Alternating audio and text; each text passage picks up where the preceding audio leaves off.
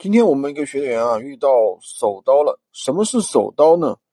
就是在闲鱼上，有些人啊，就是当买了你的商品之后，然后商品已经到货到他这里了，然后他的挑刺，然后说你商品有质量问题，有各种问题，他要求你退货。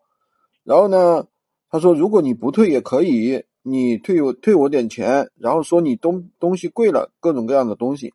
然后这个时候我们应该怎么处理呢？我们今天一个学员啊，就真实遇到了这样一个问题，因为他卖的是一个电动车，那么这个运费还是比较高的。因为像这种大件物品的话，首先它是不支持无理由退货的，不管多多的商家还是是吧，我们也没办法去支撑这个无理由退货。为什么呢？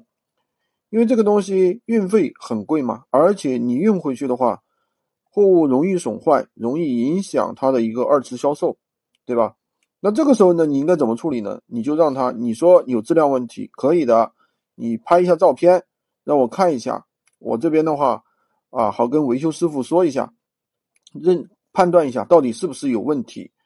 那如果说有的人他不愿意拍照片，对吧？而且说话很过分，你看我们这个呃买家的话，就是说话很过分，他说，嗯，你也别骗我新手了。然后我现在最好的办法就是拖，让你们拿不到这笔钱，通过别人仲裁。这个我还是稍微了解一下的。其实像这种人，明显就是职业刀手，就是职业在闲鱼上去坑卖家钱的。所以说，像这种情况，我们到底应该怎么样处理是比较好呢？第一，你就让他拍拍照，对吧？你说有质量问题，那你拍照呀。你不拍照，那那你我怎么支撑你这个退货呀？闲鱼本身也不支持无理由退货的，跟多多。跟这个淘宝还是不一样的，这是第一个点。